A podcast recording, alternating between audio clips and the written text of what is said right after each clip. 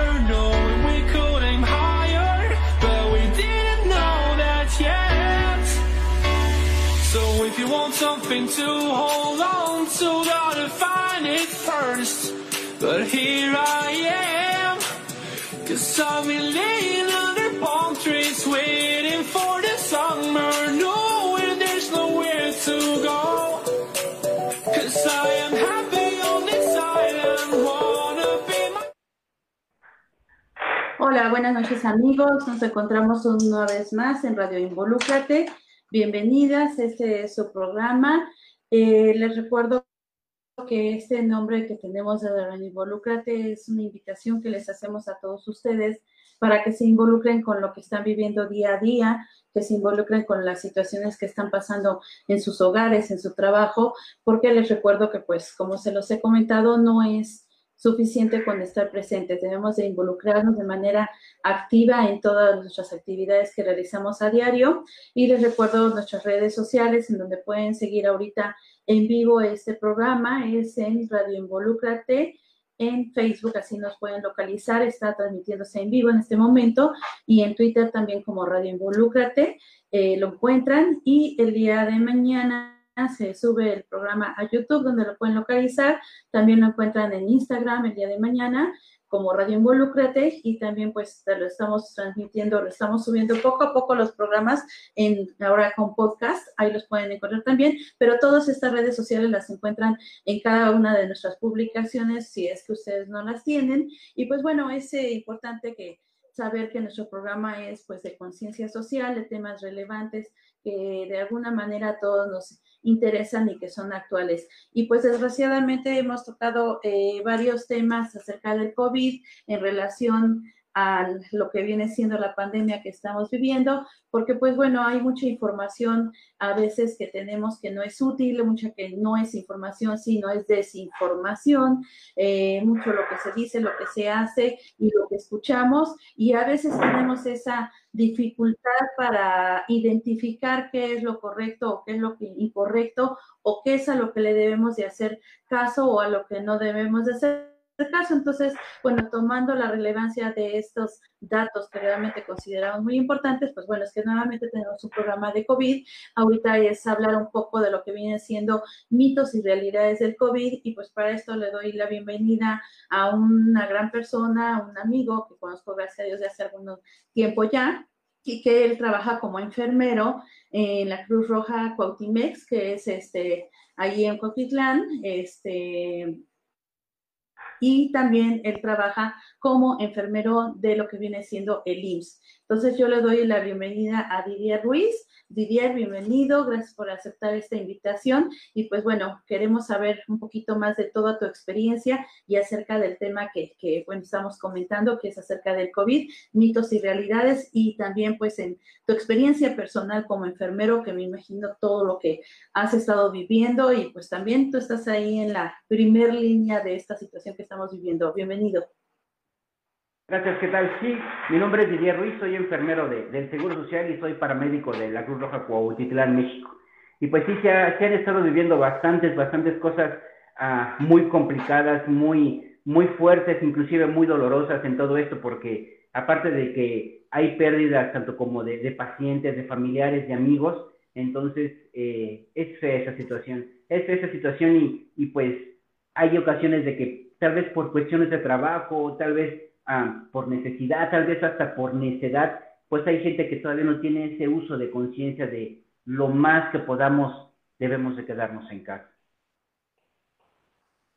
Eh, tocando el tema de lo que decimos de mitos y realidades, eh, que antes de comenzar este programa pues estábamos platicando, eh, hay un dato que a mí me parece pues un poquito importante mencionar leyendo un poco acerca del tema, pues bueno, a mí me admira el que finalmente tú me confirmabas esto que yo te comentaba, que realmente lo que viene siendo el COVID no es una enfermedad, un virus tan letal como nosotros lo pensamos en raíz a la pandemia, que de alguna manera eh, tiene una eh, un control que se puede llevar a cabo, pero pues bueno, yo creo que todo esto es en base a los cuadros que cada persona este, llega a sufrir. ¿Qué nos puedes comentar de esto? Porque pues podría ser, no sé, o sea, que es un mito que la realidad, que, diferente a la realidad, que la gente piensa que es algo letal totalmente y que la realidad es otra. ¿Ahí tú nos puedes ayudar con este tema?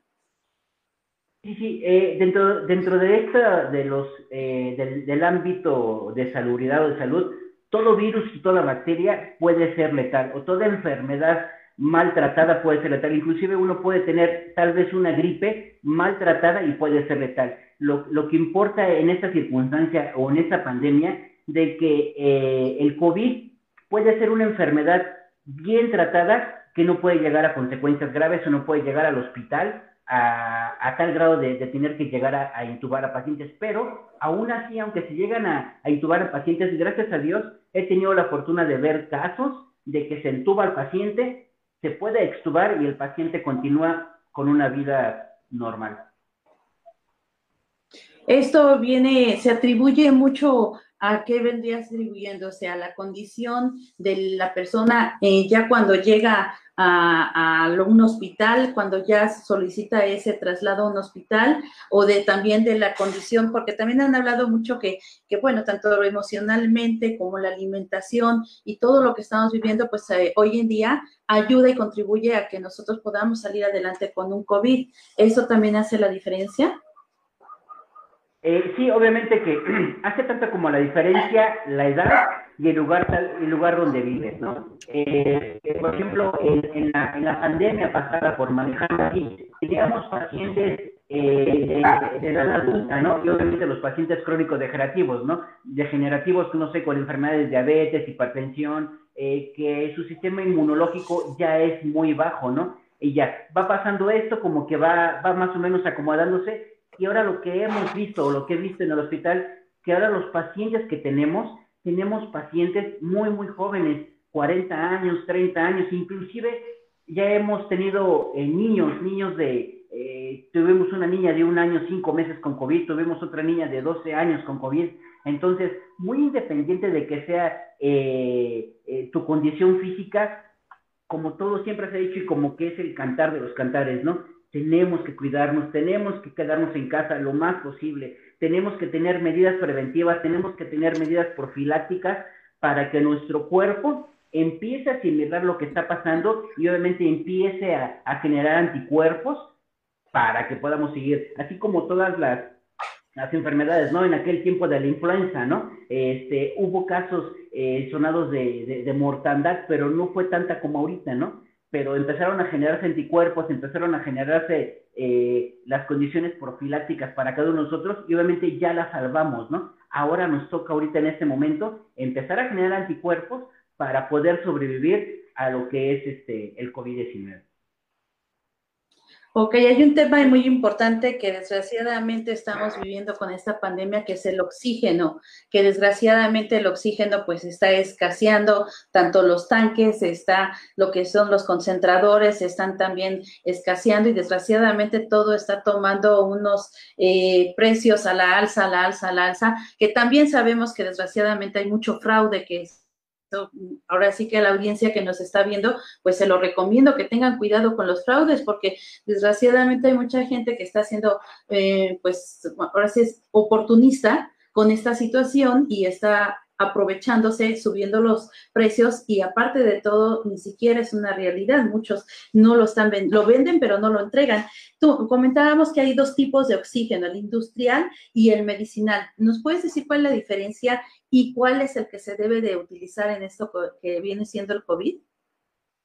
Sí, sí, retomando eso que estás comentando, sí, hay que tener, eh, de, principio hay que tener bastante, bastante cuidado en cuanto a la venta y compra de, del oxígeno, ¿no? Estaba viendo, estoy en varios grupos de, emergencia como, como paramédico y prestamos ayuda y damos ayuda y todo eso, y, y se vio una, unas imágenes de que estaban vendiendo un tanque de oxígeno, y así como, como antes se estilaba de que te extorsionaban por teléfono, ahora ya te extorsionan desde ciertos centros de adaptación con los tanques de oxígeno. Entonces, yo sé que el Facebook es una red muy abierta y podemos eh, decir muchas cosas, pero la gente que lo va a comprar, pues que tenga mucho cuidado y se aprovechan de todo esto, ¿no? Y comentando lo que te decías, obviamente el oxígeno industrial es para el trabajo, ¿no? Y el oxígeno medicinal es para el cuerpo humano. Y se está dando mucho el caso que dice, no importa, utilízalo, es lo mismo. Y no es verdad. No, obviamente que el oxígeno industrial es como si tomaras agua de la llave y el oxígeno medicinal es como si tomaras agua de garrafón o agua hervida, por decirlo así. El oxígeno eh, medicinal es como oxígeno puro, oxígeno ya tratado. Entonces, si tú le pones oxígeno industrial a un paciente, a lo mejor sí le va a hacer efecto, pero imagínate, te pasa una pequeña partícula que no está bien purificado el oxígeno, se va a los pulmones, si ya te dio COVID, y obviamente tienes otro cuerpo extraño en tus pulmones y bueno, esto ya se hace un caos total en el organismo. Entonces, oxígeno medicinal, oxígeno medicinal, oxígeno medicinal, no es lo mismo. El oxígeno medicinal es oxígeno puro, oxígeno tratado. Que me imagino que el oxígeno medicinal es el que están dando el gobierno cuando llevas tu tanque y lo resurtes, es el que vende infra, que ya le hicimos comercial de gratis, este, ellos son los que surten ese eh, oxígeno medicinal. Es correcto, es correcto. Ok, también estábamos hablando de que tenemos ahorita dos opciones para atención de lo que viene siendo el oxígeno, lo que es recurrir a un eh, concentrador de oxígeno o a un tanque de oxígeno. En tu experiencia, ¿cuál de los dos recomiendas? Eh, sabemos que creo que que el que trae más, un alto, un costo más alto viene siendo el concentrador de oxígeno, a diferencia del tanque de oxígeno, que repetimos, desgraciadamente los costos se han estado incrementando, incrementando, incrementando. Si no bien, eh, por ejemplo, he visto que el de 6.500 litros que viene siendo el tanque de oxígeno, el más grande, ha llegado hasta 45 mil pesos, cuando creo que al inicio lo encontrábamos, no sé, en 15 mil, 20 mil pesos. El concentrador, pues también han llegado a encontrarlo hasta en 60 mil pesos, cuando también empezaron alrededor de, de 19 mil pesos. Desgraciadamente estos productos se encarecen y la gente se aprovecha por la necesidad de, de toda la población. Pero bueno, en esos dos sentidos, ¿tú qué nos, eh, nos recomiendas o cuáles serían las diferencias para que, porque para parte de todo, déjame nada más una interrupción de antes de que tú puedas hablar bueno, tenemos la desventaja de que si, por ejemplo, conectamos lo que es el eh, concentrador de oxígeno a lo que es la luz, a la corriente eléctrica, pues bueno, hemos tenido cortes de luz y bueno, nos quedamos ahí sin el concentrador. Eso no ocurre con el tanque de oxígeno, yo supongo, pero bueno, coméntanos, por favor. Sí, normalmente eh, tenemos cierta cantidad de, de cierta cantidad concentrada de oxígeno, ¿no? Entonces, normalmente un concentrador de oxígeno te va a servir como para los primeros, eh, como para el principio. Deja, deja cómo es esto. Una, una persona aparentemente sana tiene un 100% de saturación de oxígeno, la cantidad concentrada de oxígeno en el cuerpo. Se dice que es una persona aparentemente sana. Ya cuando tú empiezas a bajar a una concentración de oxígeno a 95, se dice que es una hipoxia moderada, hipoxia que es bajo de oxígeno. Ya cuando empiezas a tener este, una concentración leve, perdón, cuando empiezas a tener una concentración de oxígeno en tu cuerpo de 90, ya es una concentración, es una hipoxia eh, moderada. Y ya cuando tienes más abajo de 90, ya es una hipoxia severa. Entonces, nosotros podemos utilizar un, un concentrador de oxígeno que te va a rendir hasta 7, creo que hasta 7, 9 litros por minuto, ¿no? Que es lo que puede, puede, puede ser que el cuerpo necesita en ese momento. Pero hay ocasiones de que eh, se va deteriorando y no es de que el no es de que uno, ¿no? Porque siempre que te enfermas dicen, échale ganas, tú puedes, sí, échale ganas. No es tanto que le eches ganas tú, sino simplemente es eh, tu organismo conforme va a trabajar, conforme va a recibir y a suministrar y a hacer anticuerpos y todo. Entonces, el concentrador de oxígeno es bueno, pero hasta cierto punto, cuando las personas se quedan tal vez en un 95, tal vez en un 90%, y nada más te da el concentrador de oxígeno hasta 7, 9 litros por minuto. Ya cuando pasa esto, entonces ya tienes que tener un tanque de oxígeno, porque vas a requerir más litros por minuto. Normalmente una persona que ya tiene una dificultad respiratoria o una hipoxia, siempre se va a requerir que tenga una concentración de oxígeno de 10 a 15 litros por minuto. Entonces, por más que le subas al concentrador, por más que le subas, ya no te va a dar más y el paciente va a estar con una eh, dificultad respiratoria. Entonces, el concentrador de oxígeno es bueno, sí, porque no vas a estar gaste gaste gaste en ir a, rellenar tu tanque, a hacer tus filas, que aunque hacer lo de menos, ¿no? Pero si tú, si tú mantienes bien a tu paciente, bien tratado y bien cuidado, puede ser que hasta ni, ni necesites oxígeno, pero bueno, en ese determinado momento que necesites oxígeno con un concentrador de oxígeno de unos 5 litros, tú vas a estar, tú lo vas a requerir a, ¿qué será? 3 litros por minuto, 5 litros por minuto, y con eso quedas, ¿no? Si, si, ya, si, ya se, si ya vemos que es una hipoxia leve, puedes tener un concentrador de oxígeno hasta 9 litros por minuto y con eso quedas. Pero hay veces de que nos descuidamos, no tenemos un buen manejo, un buen tratamiento, nos disparamos con hipoxia y vámonos con el, con el tanque de oxígeno. Entonces, los dos son buenos, pero con cierto tipo de cantidades de necesidades que nuestro, nuestro organismo necesita. Nada más un favor, dinos eh, para los que no sabemos la traducción de hipoxia. Sí, la hipoxia es cuando tienes eh, bajo oxígeno, por decirlo así, o que ya no tienes oxígeno en tu cuerpo, hablando burdamente. Ah, ok, perfecto. Ok, entonces, pues bueno, esas serían las diferencias y las recomendaciones entre un equipo y otro, que bueno, tienen sus ventajas y desventajas, ¿no? La corriente eléctrica y tanque de oxígeno, como tú dices, está a resurtir, pero bueno, por lo que yo veo que tú mencionas, depende de las características que tenga también eh, la persona en base a los niveles de oxígeno, es por lo que tú estás comentando. Ajá, y es que aquí viene la otra contraparte, ¿no? Todos vamos a escuchar que digan, este, si tienes COVID, quédate en casa, no importa. Si tienes COVID, vete corriendo al hospital. No, es algo, es algo que se está manejando como un poquito raro, ¿no? Tú llegas al médico, tienes ciertos síntomas que eh, se van a dar los, los datos de alarma de COVID que ahorita los mencionamos.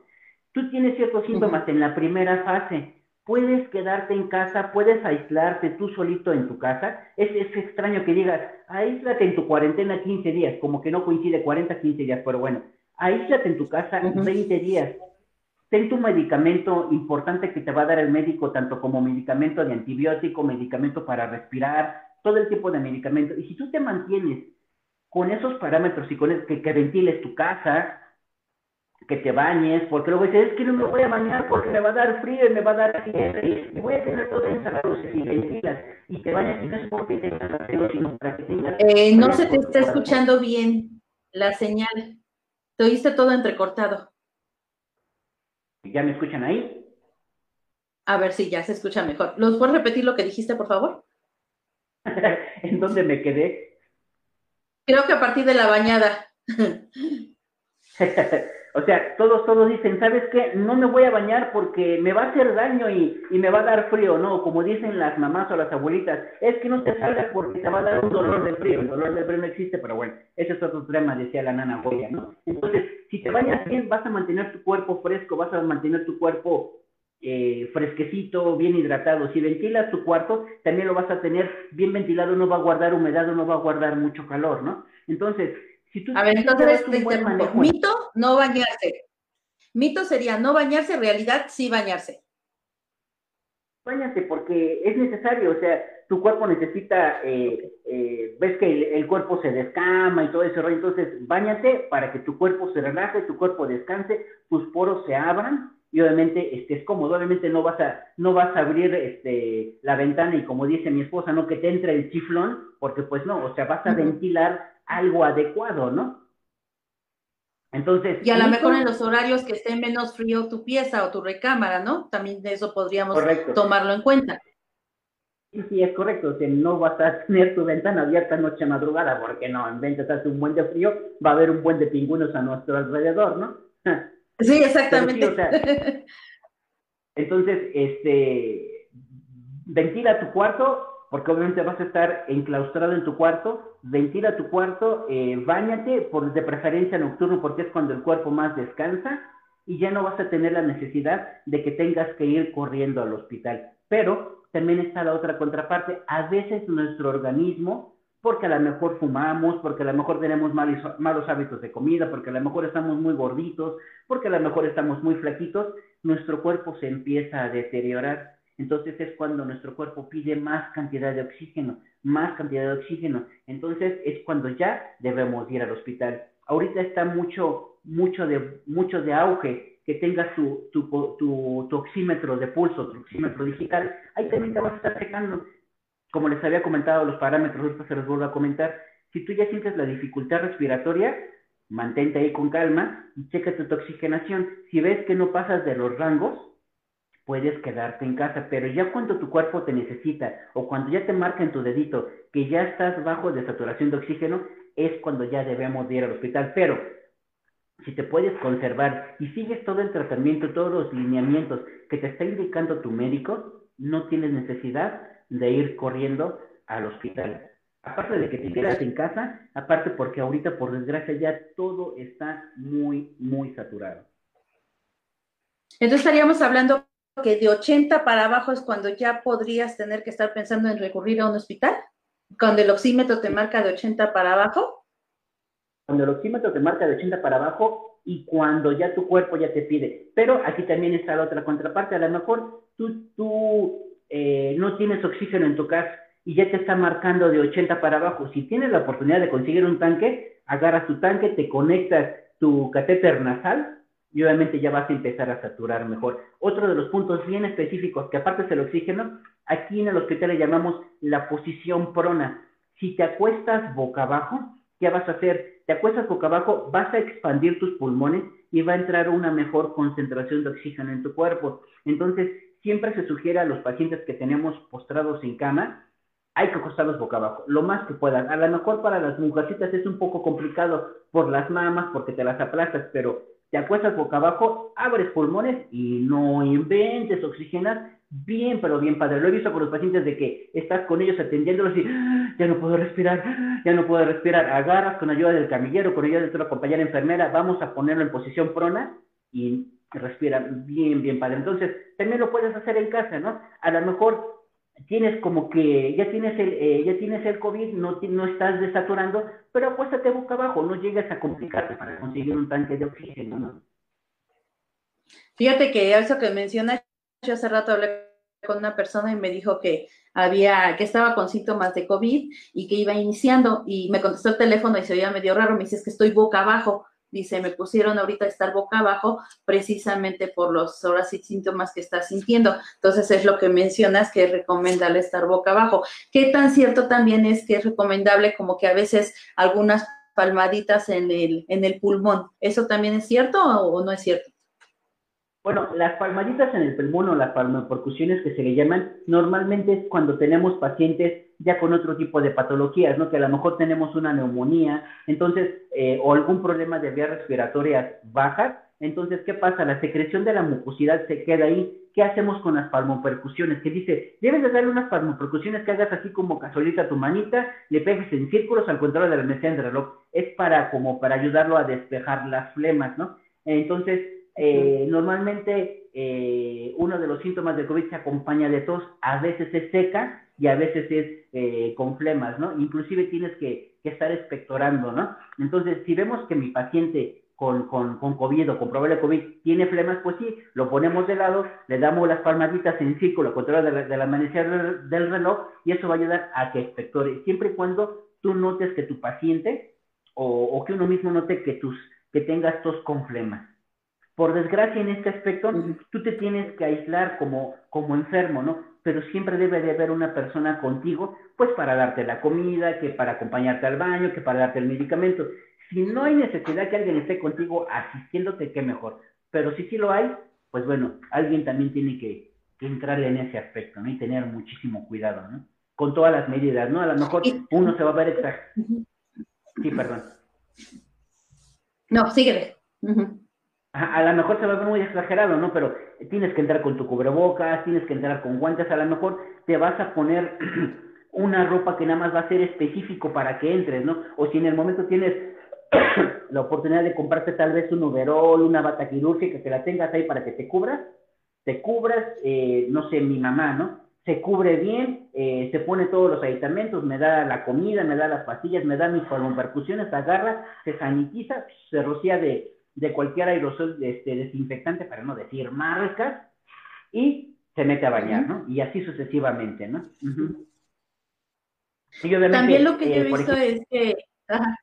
Sí, sigue, sigue. Por ejemplo, eh, mi, mis platos de mi comida, pues que nada más sean de uso mío, ¿no? Si van a lavar mis platos, pues nada más que sea con clorito, con pinito, no mucho pino, porque luego sabe retar la comida, se sabe a pino, pero sí como que nada más mis platos, nada más mis cobijas, si hay la oportunidad que la gente tenga dos baños, pues bueno, dos baños, pero si nada más es un solo baño, pues bueno, ya fui a hacer, ya fui a hacer del baño, pues hay que lavar este, el bañito, ¿no? Algo muy importante que no es del COVID, pero sí, eh, siempre, no sé, eh, eh, en América Latina se, se estila mucho de que los papeles del baño tenemos que tirarlos en nuestro cesto, ¿no? Ya no lo hagan, hay que tirarlo en, el, en, el, en la taza del baño, ¿no?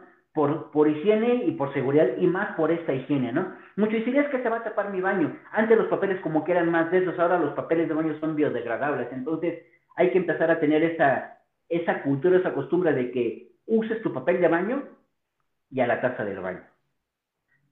Ya terminé. Ah, ok, eso está bien, eso está bien, eso está bien saberlo. Bueno, también hay otro punto que podríamos decir también mi realidad, y yo creo que este también, este punto pues no sé si haya una explicación médica o que tú nos puedas decir, porque sabemos que es contagioso lo que es el COVID, pero han habido casos que dentro de una familia, eh, como tú mencionas, cuando lo están cuidando, si es una persona adulta mayor y que lo esté cuidando, que el hijo o el papá sí se contagia uno y otro no, o hay casos en donde toda la familia completa se ha contagiado. Esto no hay como que un parámetro, o sea, son de esos datos que yo creo que poco a poco se van a ir descubriendo de este COVID que vamos investigando y que van los médicos y, científicos eh, determinando nuevos parámetros porque ahí no hay cómo saberlo, ¿no? O sea, hay casos que, que sí viven en una misma familia, en una célula, en un hogar y unos sí se contagian, otros no, o,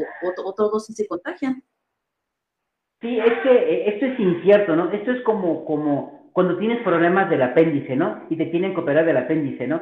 Hasta ahorita se sabe que tienes eh, eh, este órgano, el apéndice, pero no sabe, no, uno no sabe por qué te dio, por qué te hicieron, eh, por qué tuviste eh, apendicitis, ¿no? No se sabe por qué específicamente. Sabemos que tenemos el apéndice y que si no te tratas te da, pero ¿y por qué te dio? Pues quién sabe, ¿no? Este es como, es que me dio dolor de panza porque fue muy comelón y tengo diarrea. Es lo mismo con el COVID, es que a Juanito sí le dio, pero a Pedrito no, pero a mi tía Chonita sí. Entonces es incierto, ¿no? A lo mejor porque eh, uno tiene más, más defensas, otro tiene menos defensas. e, es, extraño, ¿no? Porque ahorita decían, como te decía, de, de, los niños que tenemos ahorita internados, ¿no? Este, a los niños y a los jóvenes no les da COVID. Y tómala, ya les da ah, COVID, ya les está empezando a dar COVID a los niños, ¿no? Entonces, ahora, ese punto yo he visto en la calle eh, de camino a casa, están en los parques jugando los niños fútbol, sacan a pasear a los perros, o, y niños, no hablo, no hablo de adolescentes, sino de niños, ¿no? O que están corriendo en la bici, así como que no, por Dios, ¿no? Entonces, pero hay que les dices, ¿no? Les, les comentas y hasta te metes en problemas, ¿no?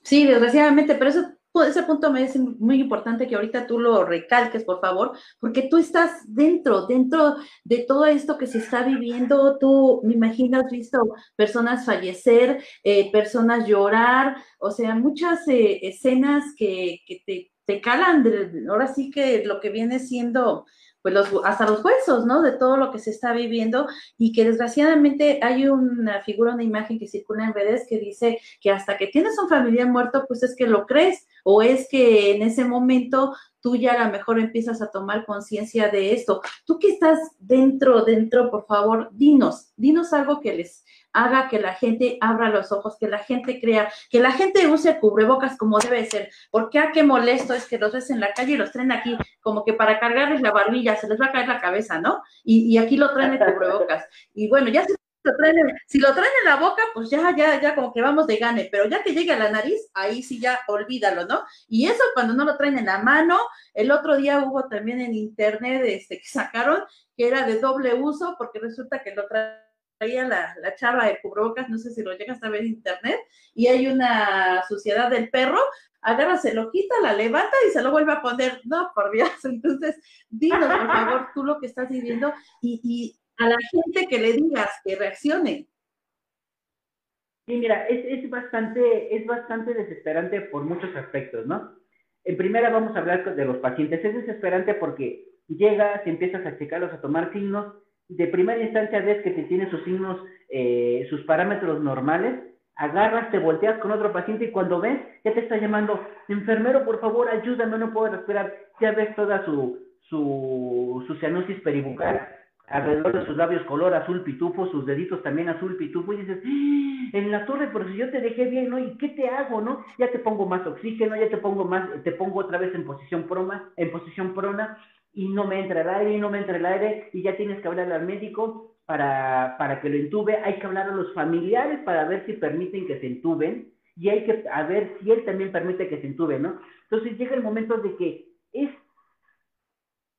es una desesperación, yo como enfermero, que así como que, ¿qué te hago, no? ¿Cómo te ayudo si, si yo nada más tengo esto y nada más me dieron esto para ayudarte y con eso tú, con eso tú te debes de ayudar, ¿no? Entonces, es bien complicado, ¿no? Es bien complicado de que eh, llegas al médico, empiezas a ir al médico, lo tiene que entubar, lo tienes ahí en el tubo y ahora hay que cuidarlo y no porque sea molesto que nos pese, hay que cuidarlo que con, con la ventilación mecánica o artificial que tiene por medio de una máquina, entonces hay que cuidar que él esté bien, ¿no? Entonces es bien desesperante en ese aspecto por el paciente, ¿no? Ahora, otro de los aspectos que es desesperante y tal vez me vas a decir, o la audiencia me va a decir, pues por eso te contratas, ¿no?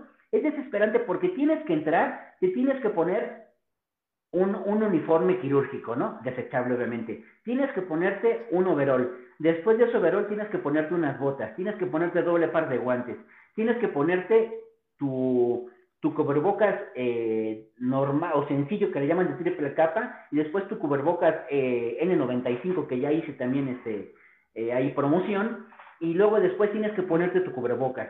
Los que tenemos la posibilidad tal vez de comprarnos una mascarilla o una careta, pues también entonces entras, ¿no? Entras a las 9 de la noche y a lo mejor vas a salir hasta las 2, 3 de la mañana nada más como para orinar y regresarte, o a veces ni sales, ¿no? Entonces, la desesperación de que todo sudas, de que no puedes respirar bien, se te empañaron los lentes, las compañeras, las mujercitas, mis compañeras que a lo mejor están en su periodo y ya no tienen que salir o te anda del baño y no sales, entonces te desesperas por ti porque no puedes ver bien y te desesperas por el paciente porque no lo puedes ayudar a sacar. Entonces, por favor, por favor, usen su cubrebocas, por favor, en todo momento, por favor, su sana distancia. Me ha tocado estar en el transporte colectivo y todos vamos apretaditos, ¿no? Me ha tocado ir en el Mexibus y en el Mexibus está marcado un asiento sí, un asiento no, un asiento sí, y se sientan juntos, ¿no? Luego me han dicho, ¿me das permiso? Es que este lugar dice que no te sientes. Sí, no importa, pero se sientan todos. Así como que, bueno, a ver, me paro y siéntate tú, ¿no? Y se molestan, ¿no? Entonces,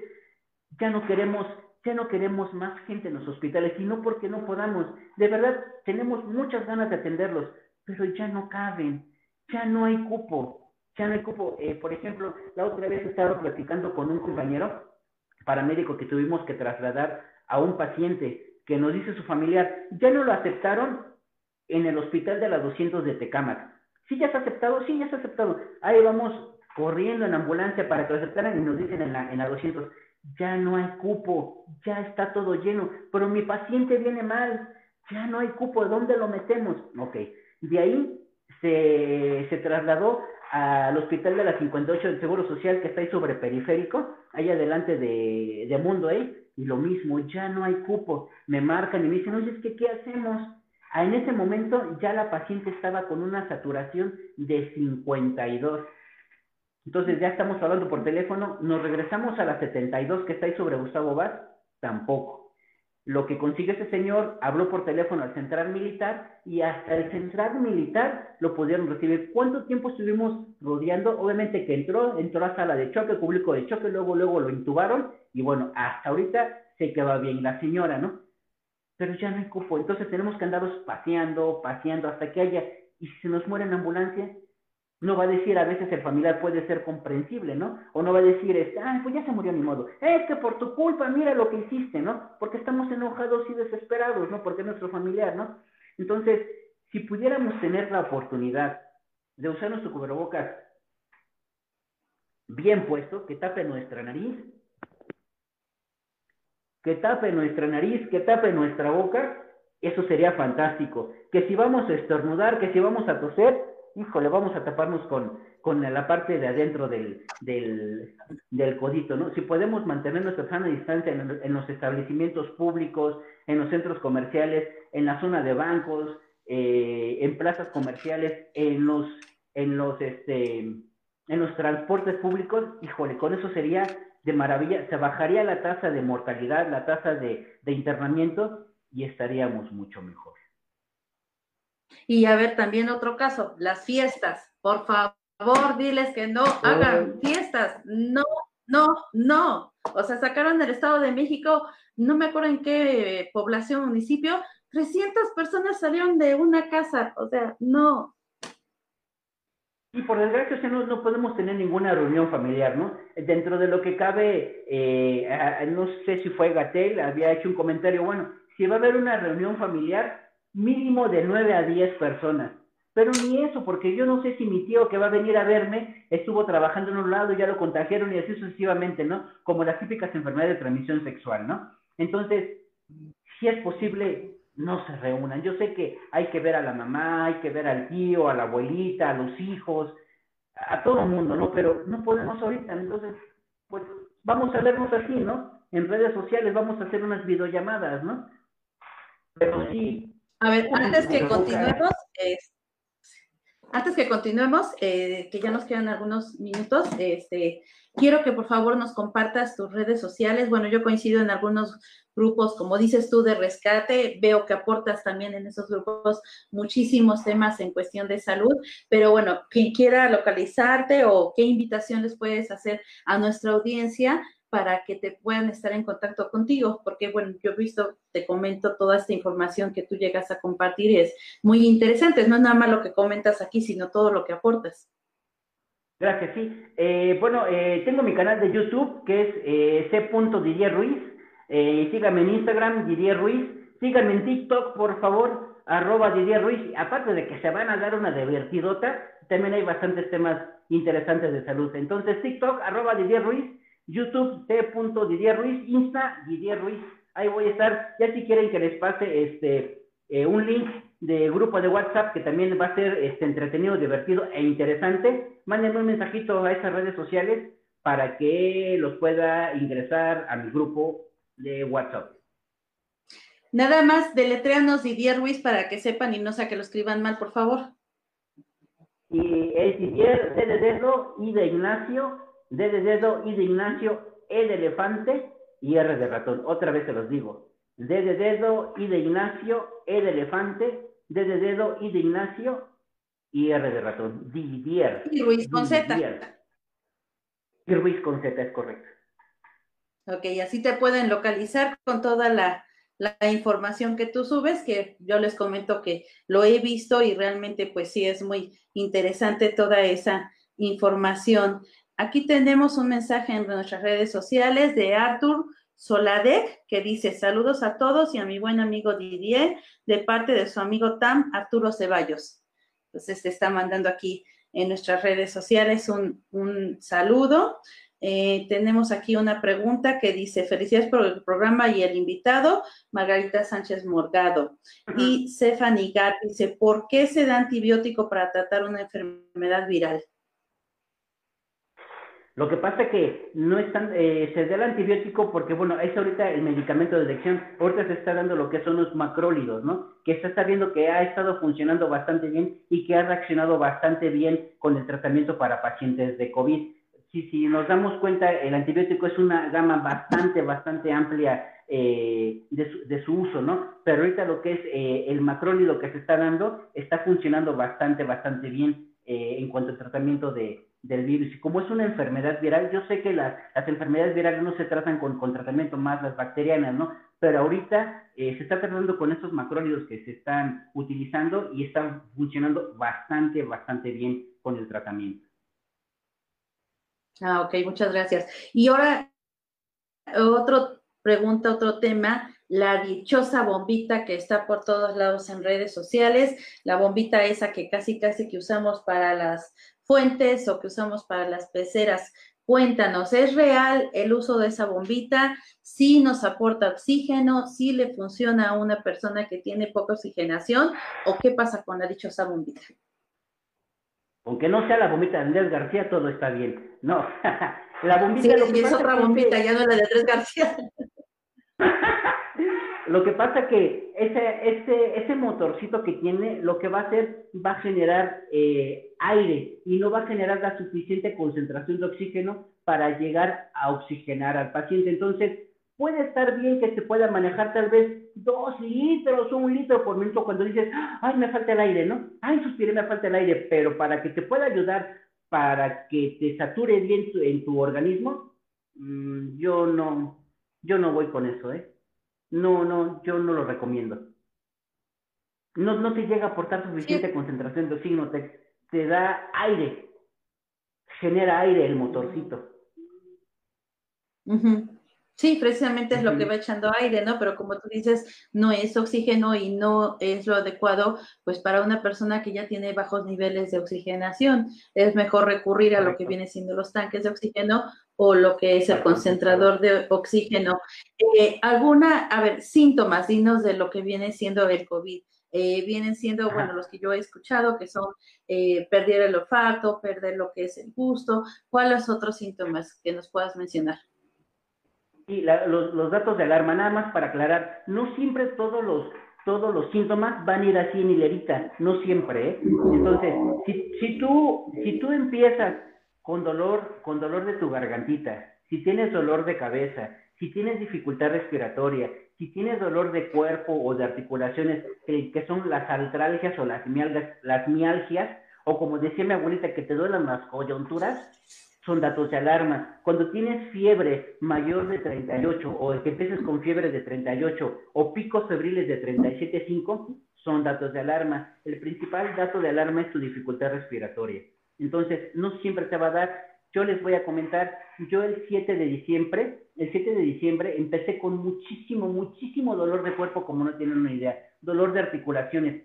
Me aventé casi 20 días, me fui a revisar y era probable COVID. A mí nada más me dio dolor de cuerpo y dolor de articulaciones. Era un dolor tan fuerte que literal me hacía llorar. Me tenía que bañar y el agua me dolía. Entonces, yo nada más a mí me pasó dolor de cuerpo, articulaciones. A mi esposa, que también trabaja en un hospital que es enfermera, ella sí le dio, perdió la respiración, perdió, perdió, no, es cierto, perdió el, olfato. No, perdió, la respiración, pobre, se puso morada. Ya no me van a dejar entrar a mi casa. Perdió el gusto, perdió el olfato y sí también dolor de cuerpo, bastante, bastante cefalea, que es el dolor de cabeza. Y sí, sí la tuve un poquito, mm, no, no muy mala, pero sí, sí, muy, muy, muy delicadita, ¿no? y, y, es mucho cansancio, ¿no? Lo que le llaman la astenia, la dinamia, que te cansas al caminar, ya te cansas hasta el moverte, ¿no? Entonces, otra vez, dificultad respiratoria, pérdida del olfato, pérdida del gusto, dolor intenso de cabeza generalizado, fiebre de 38 y malestar en la garganta. Ya son síntomas que puedes ir con un médico, por favor vayan con un buen médico, para que les recete y los diagnostique bien. Eh, ahorita ya está mucho de las pruebas eh, COVID rápidas en muchos de los del Estado de México, eh, de Ciudad de México, para que lo vayan a checar. O si no, en los centros de salud o en las clínicas del IMSS, pueden hacerse sus pruebas también y empezarse a atender. A ver, vamos a hablar de ese tema de pruebas ahorita ya antes de que terminemos. Se maneja la PCR, se llama, ¿no? Y la otra que es la prueba rápida tipo la del embarazo.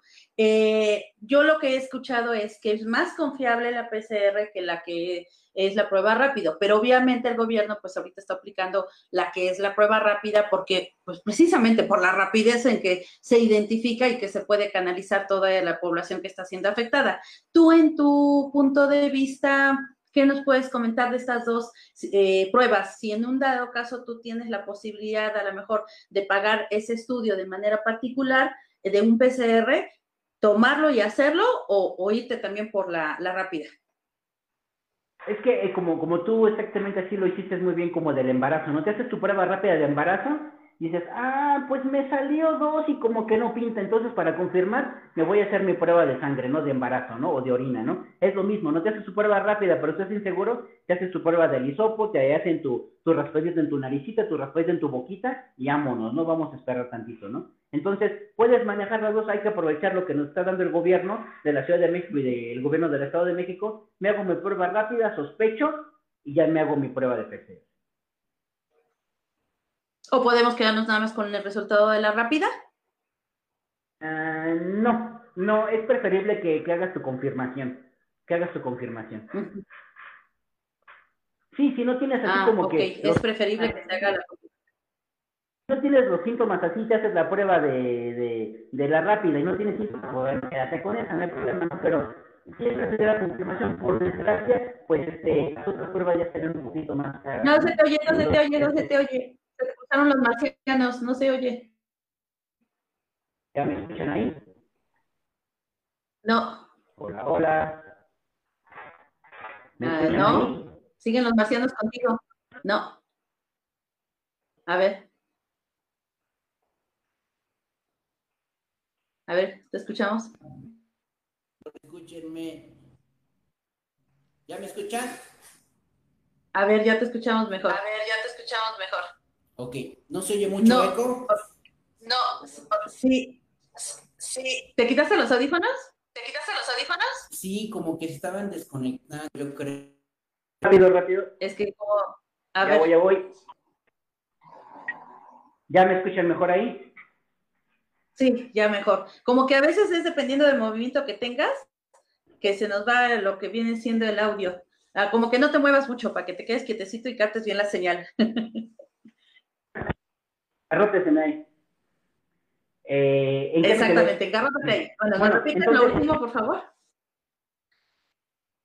Eh, eh, te haces tu, tu prueba rápida eh, porque eres sospechoso de COVID, hazte tu segunda prueba, ¿no? Para confirmar, ¿no? Si a lo mejor te la vas a hacer porque sí, no tienes síntomas, pues no hay problema, ¿no? Pero sí es necesario eh, confirmar. Ahora, ya te hiciste tu prueba de COVID, saliste positivo, tienes que volver a dejar a pasar aproximadamente como unos 3, 4 meses para volver a hacer tu prueba de COVID.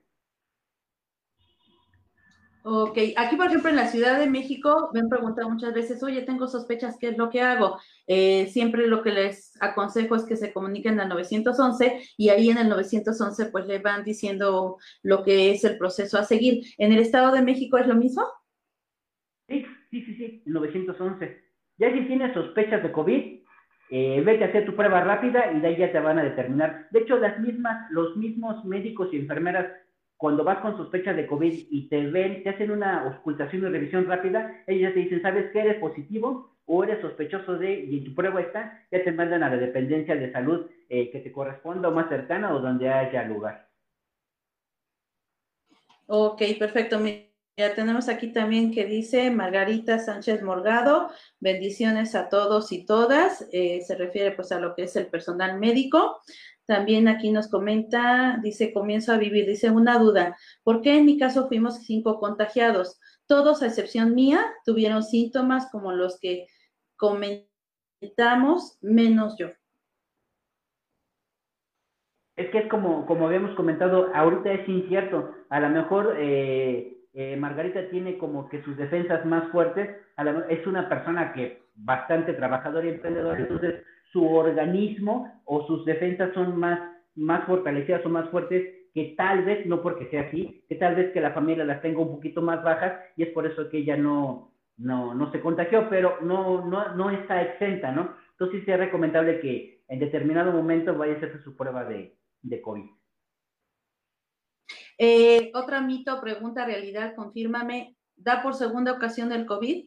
Que muchas veces la gente cree que le dio una vez y ya se salvó.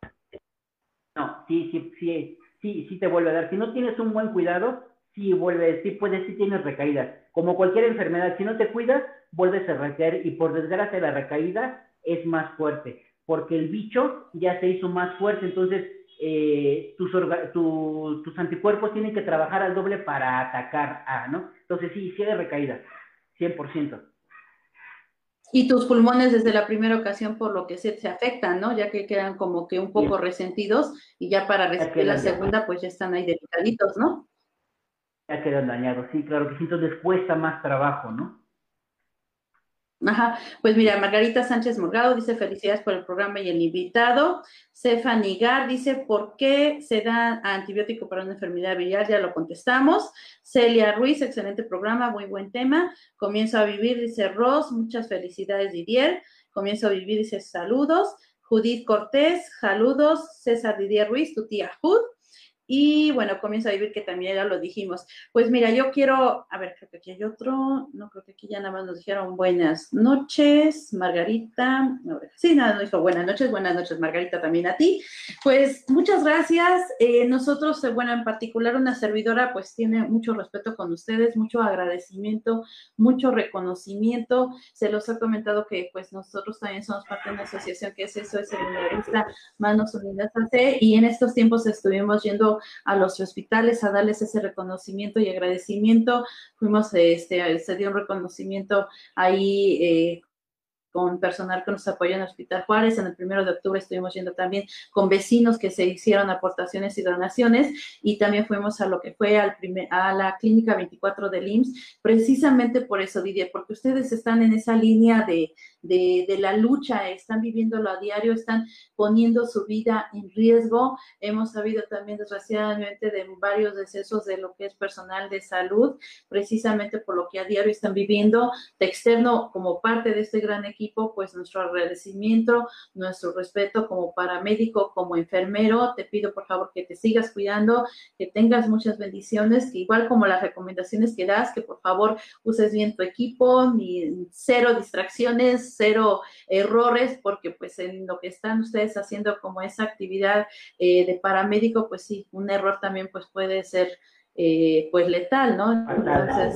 como nosotros lo estamos viviendo, ahora tú del lado de la medicina, pues gracias por todo eso y repítenos otra vez tus redes sociales, eh, Didier con R al final, Ruiz con Z, para quien quiera contactarte y esté en comunicación contigo.